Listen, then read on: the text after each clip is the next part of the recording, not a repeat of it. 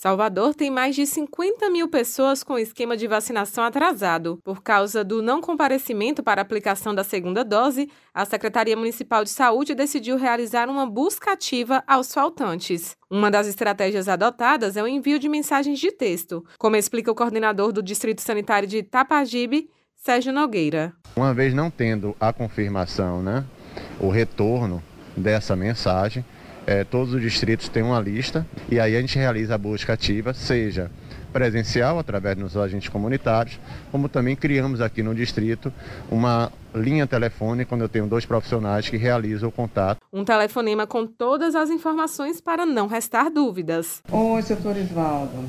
O senhor ainda não tomou sua segunda dose, né?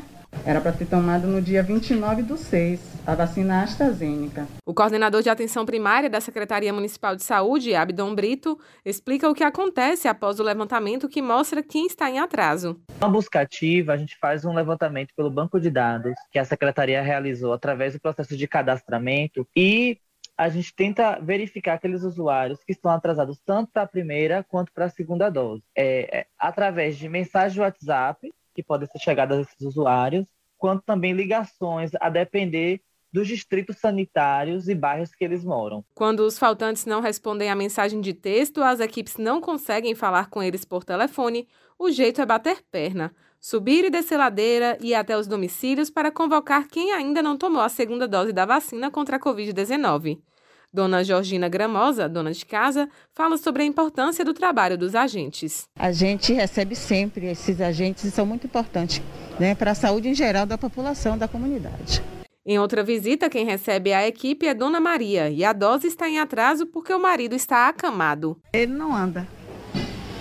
E a gente tem que pegar o Uber para poder levar ele para qualquer lugar. Vamos marcar para vir uma pessoa aqui, uma vacinadora, para a equipe, para dar a segunda dose dele, já que ele não está podendo ir até o local.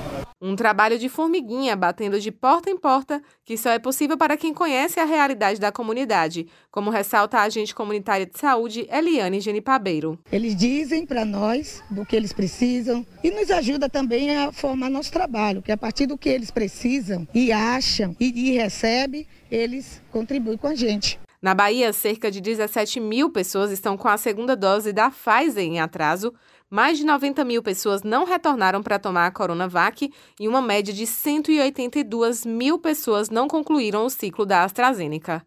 Raíssa Novaes para Educadora FM.